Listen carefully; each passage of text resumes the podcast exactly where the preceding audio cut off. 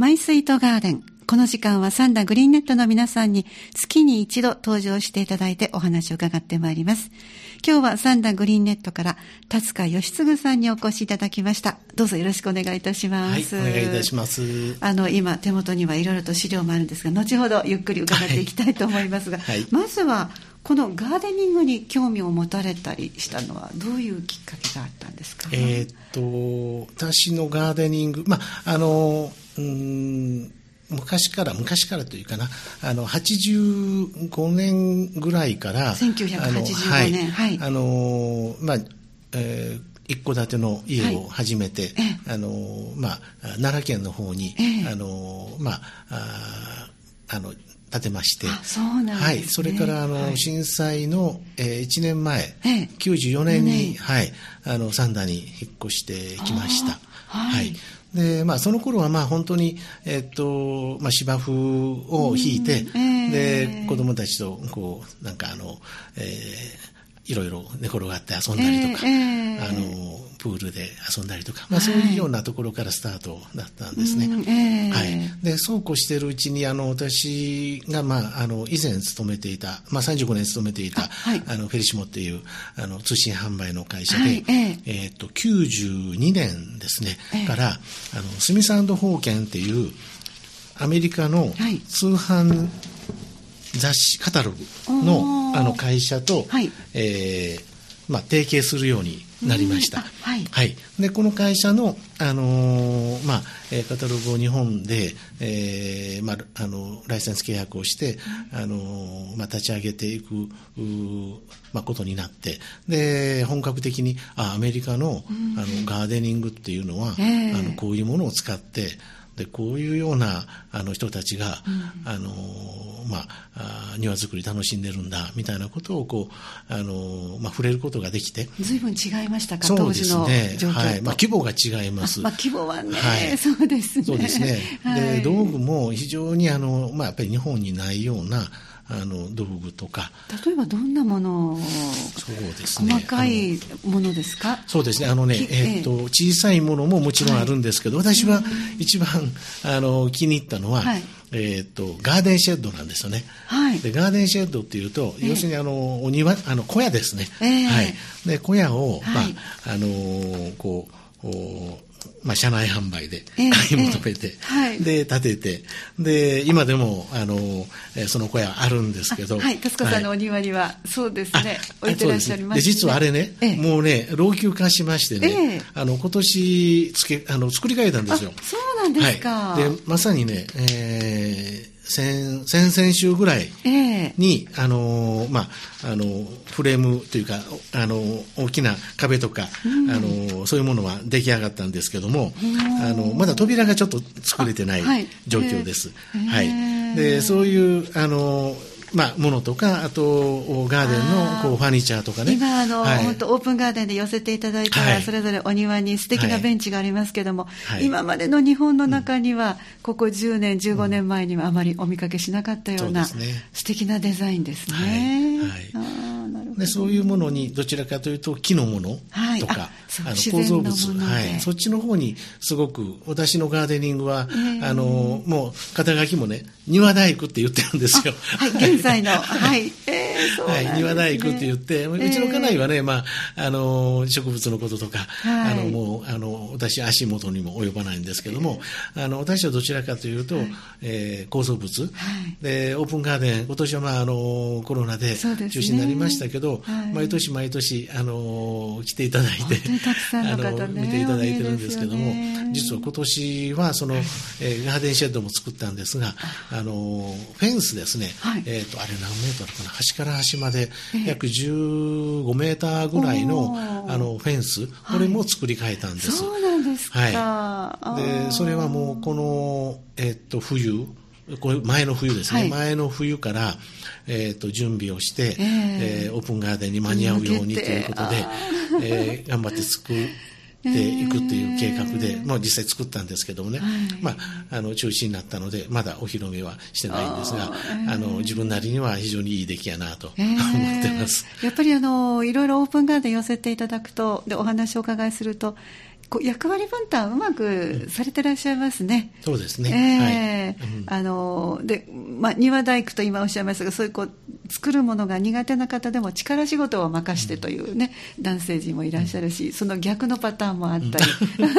いろいろですけどそうですね。あのグリーンネットのね、えー、皆さんもあのえっ、ー、ともう本当に大工さん顔私ももう顔はもうあの脱帽の方もいっぱいいらっしゃるんで、ね、あのもう庭大工っておこがましいなと思いつつ、いやいやはい。あのまあ最初はそういうこうセミサンド封建というカタログの中で、はい、あの目に留まったのがその、えー、植物とか、はい、あの小さな道具もまあまあ関心あるんでそれよりも大きな構造物に、えー、あのすごくあの惹かれて、でガーデニングがまあ始まったと。それがまああのこのカタログの,、あのがきっかけで、えー、本格的にやろうかなという、はい、でもやっぱりそのアクセントになるものがあるというだけで今までのいわゆるこう花壇と言われて、園芸と言われたところからガーデニングという、もう今はそちらの方が有名ですのでね、もうすぐにどなたでもイメージできる。で、あの、サンダのオープンガーデンは本当にあの、歴史もありますけども、実力も皆さんが遠くからも、あの、観光バスを連ねて来られたり、オープンガーデンの時期じゃない時も来られたり、やっぱりネットワークも全国的に広がっていったりという、そうですね。その先頭を走ってらっしゃるオープンガーデンが、21年、今年は残念ながらできなかったというね、うん、今お話ありましたけど、そしてその庭大工と今あのいただきましたお名刺にも庭大工とありますが、その前にもあのビジネスコンサル、はい、このお話をちょっとお伺いしたいんですけども。はい、はい。えー、っと、まあ、ビジネスコンサル、あの、はい、まあ、あの、35年、えー、フェリシモっていう通信販売の会社で、あの、商品、開発とか、マーケティングとか、あと、えー、中国に、はい、えー、約10年間、えー、あの駐在もやってましたので、はい、えー、っとまあ、そういう、まあ、あの中国では会社経営ですね、まあ、子会社の社長もやってましたので、まあ、あの現場のあのものづくりとか、あのまあ、カタログ作りとか、えー、マーケティングであったりとか、あのだけじゃなくて、まあ、会社経営の方もやらせていただいたんで、まあ、あの広く薄くですがあのいろいろとあのお役に立てるかなと思ってあの一応ビジネスコンサルということでやらせてもらってます。はい、その最初のこうそのなんて言うんでしょうね35年お勤めになられて卒業してでその次にいろんなタイプの方がもちろんいらっしゃいますけども、はいはい起業しようというそのエネルギー、はい、好奇心、それはどういう、まあ、ガーデニングに結局つながってるのは、すごく今見せていただいて分かるんです、そうですね。あの、何をやるかっていうことは、ずっとね、あの最終的にガーデニングとかあのコンサルみたいなことにはなったんですが、はい、そのきっかけはですね前の、まあ、最初に勤めたあのフェリシモっていう会社のあの創業者が、はい、えー、っと定年してから作った会社なんですよ。55歳で起業されて、はい、そうなんです。それで、えっ、と、1965年に創業して、で、えー、まあその時に55歳ですよね。で、えっと、お亡くなりになったのが98年だったかな。はい。ですので、えー、まあ、あのー、その間、そう、何年ですか？33年間ですね。33年で、その時がね、はい、えっ、ー、と、売り上げがピークだったんです。で、あの、上場その時はしてなかったんですが、まあ、十分上場できる、あの、力もあって、で、売り上げが、高ももう650億ぐらいあったのかな。だから、ああの、定年してからでもね、こんなことができるんやっていうあの思いがずっとありましてで、まあ、あの私も親父があの、まあ、商売やってましたので、まあ、あの潰しましたけどね。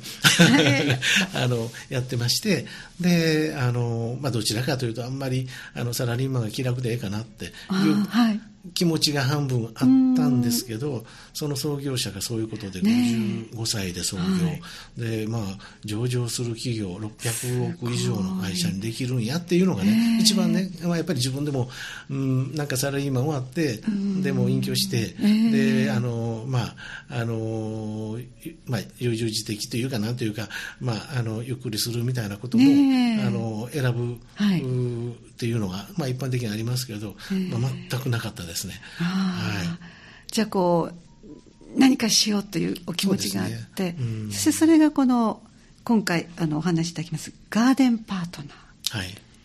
こちらに落ち着いたのは、いろいろこう試行錯誤があってですか、それとももうまっしぐらですか？いえ、えっとね、やっぱりあの試行錯誤で、まあ、基本的にはね、あの前の会社も、あの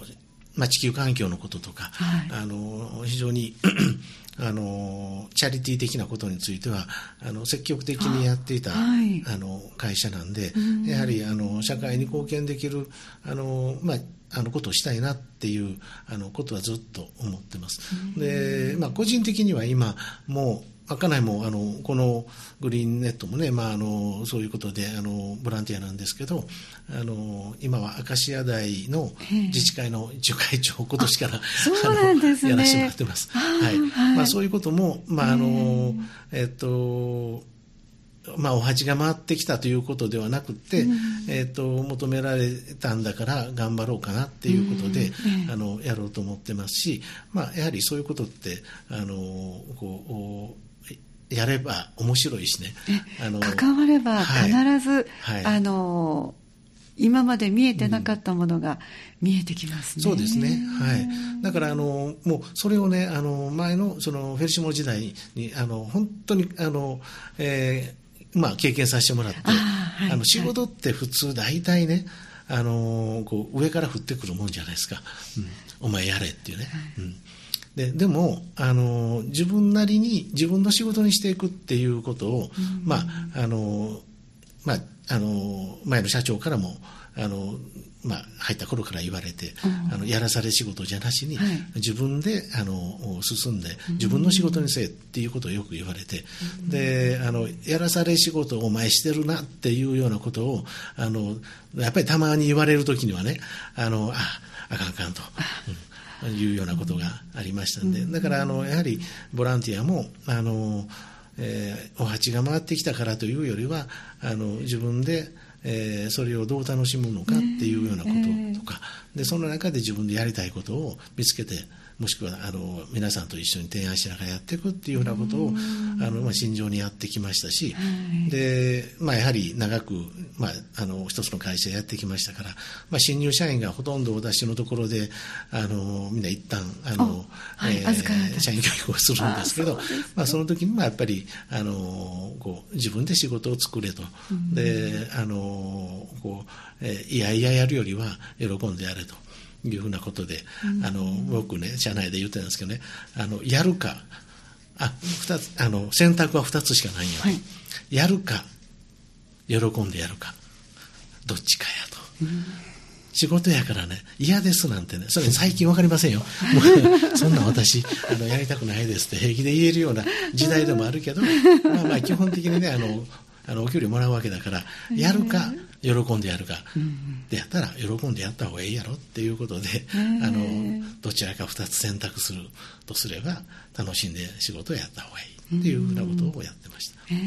でこの具体的にちょっとこのガーデンパートナーのお話、はい、ちょっと教えていただきたいんですけれども。はい。えっと、ガーデンパートナーということで、えー、あの、まあ、屋号があの、カモミールポットっていう名前で、まあ、あのえー、一応こう、まあ、ガーデンの、あのを中心として仕事をやりましょうということで、はい、うちの家内があのカモミールが好きなので、はい、カモミールポットということで、えー、えー、となんかそれ喫茶店みたいな、ね、喫茶店にいる人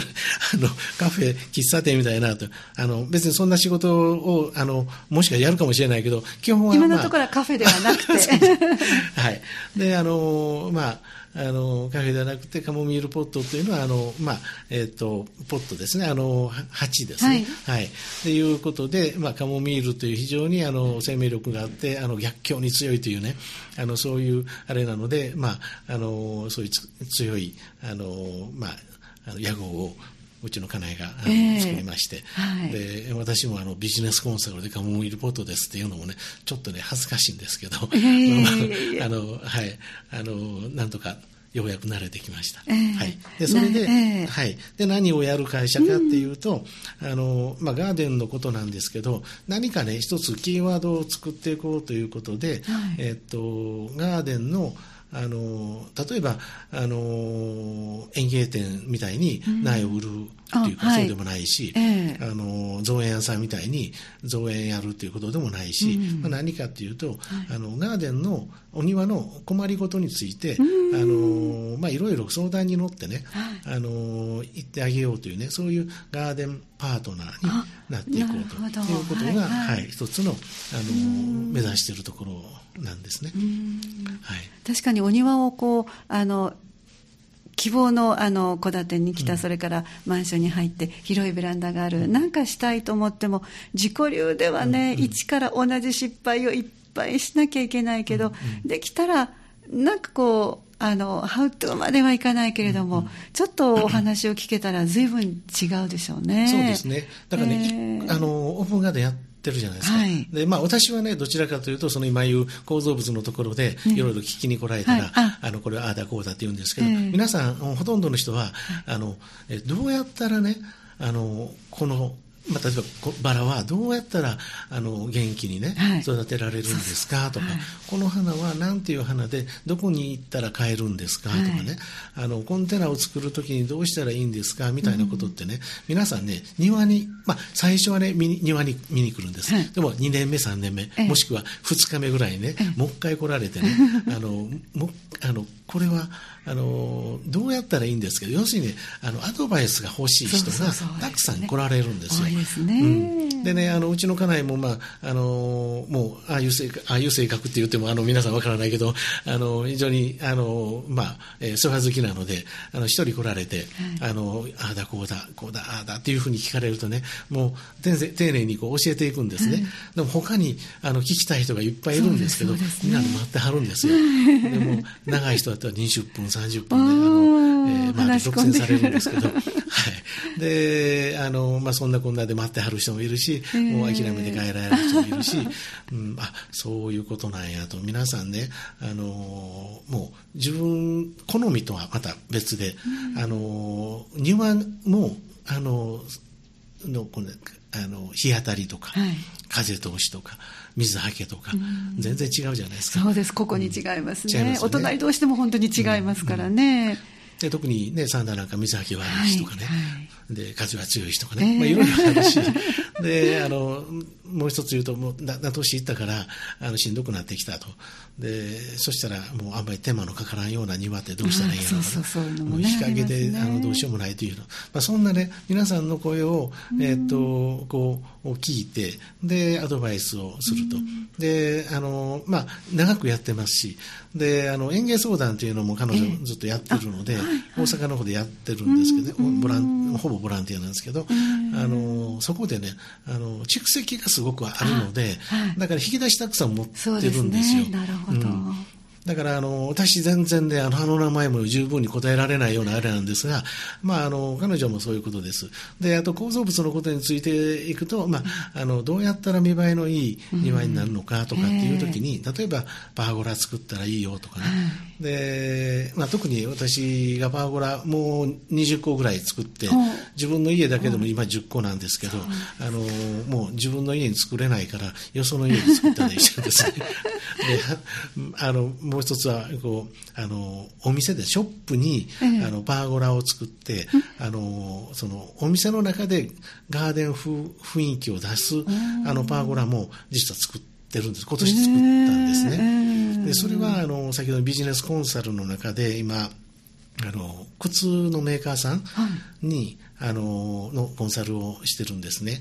でそこのあのコンサルのところでも、はい、あのまあ、ちょっとガーデン提案をしているので、まあ、また時間あれば後でお話しますけども、ね、はい、あのそういうあの構造物なんかでお庭をすごくこう広く見せるとか、あのその空間をね、あの利用するとかねということができるのであのもうパーゴラをあの、まあ、狭いお庭でも作れますしね。あの私はパーゴラ作りはあの提案をしていてもうパーゴラ職人の方がええんじゃないかというぐらいね。えー、そうなんですね、はい、だからガーデニングの楽しみ方も今日は特にあのタスカさんにはその構造物のね、はい、楽しさっていうのをたっぷり伺ってそれもあの起業されたあのところにも生かされていくということになるんですかね。そうですね。はい。はい、ありがとうございます。そろそろちょっとお時間になってきたので、はい、リクエストを今日いただいているのが、カラパナのジュリエット。はいこれはどんな思い出がありますでしょうか？これね、えっとまあ、青春時代のということだったので、はい、まあ、あの二十歳頃大学生の時にですね、ええ、あのまあ、サーフィンが流行りまして、え、ハワイのあの、はい、そうです、ね、ハワイのバンドです、はい、はい、であのサーフィンが流行ってもう大学生がもうみんなあの私もおかっぱ頭してねあの、はい、はい、サーファー、をやってました、はい、でその時に、あのまあ、流行ってすごく好きだった曲があのこの曲です、はい、どの辺まで波乗り行かれたんですか？えー、っとそうですね。あの四国とか。あ関西だとやっぱり四国がいいですか、はい、そうですね。で伊勢とか、はい、和歌山とか。ああそうか、そうあのそんなにあのガンガンにやってるわけではないんですけども、えー、はい。まあ、あの行ってました、はい、朝早くに行かれるんですね。そうですね、はい、何時ぐらいに起きて行かれるんですか？うん何時でしょう。もうあの3時とか。お朝ではないです、うん、夜中ですね、はい、あの、えー、到着するのにやっぱり2時間ほどどこに行ってもかかりますもんね、はい、そんなにたくさんはまだいない時期じゃないですか当時そうですが目立ったんじゃないですか。いやあのもうねえっと、本当に大学生みんなね、あの、やってました。で、オカサーファーという言葉もそこにあって。オカサーファー、はい、はい、ございます、ね、えー、あの、車にサーフボート乗って、乗せて、で、難波や梅田にね、走ってるというね、はい、そういう言葉もありましたけど、えー、はい。じゃあ、そんな時のドライブの時に聴いてらした曲。聴いてましたね。はい。そうですか。あの、じゃあ、この曲を聴くとまた当時を、それ以後は行かれたことは？見てないです。あはい、ぜひまたお出かけいただきたいですね。多分あのもう反対されると思います。あ、そうですか。じゃあこの曲を聴いて当時をちょっと思い出していただきたいと思います。はい、はい、よろしくお願いします。ありがとうございます。今日はマイスイートガーデン、この時間サンダグリーンネットの皆さん、月に一度お越しいただいてますが、今日は、えー、達川義嗣さんにお越しいただいて、構造物のお話、それから企業のお話、興味深いお話をいただきました。どうもありがとうございました。ありがとうございました。では、カラパナのジュリエット聞きながらお別れしたいと思います。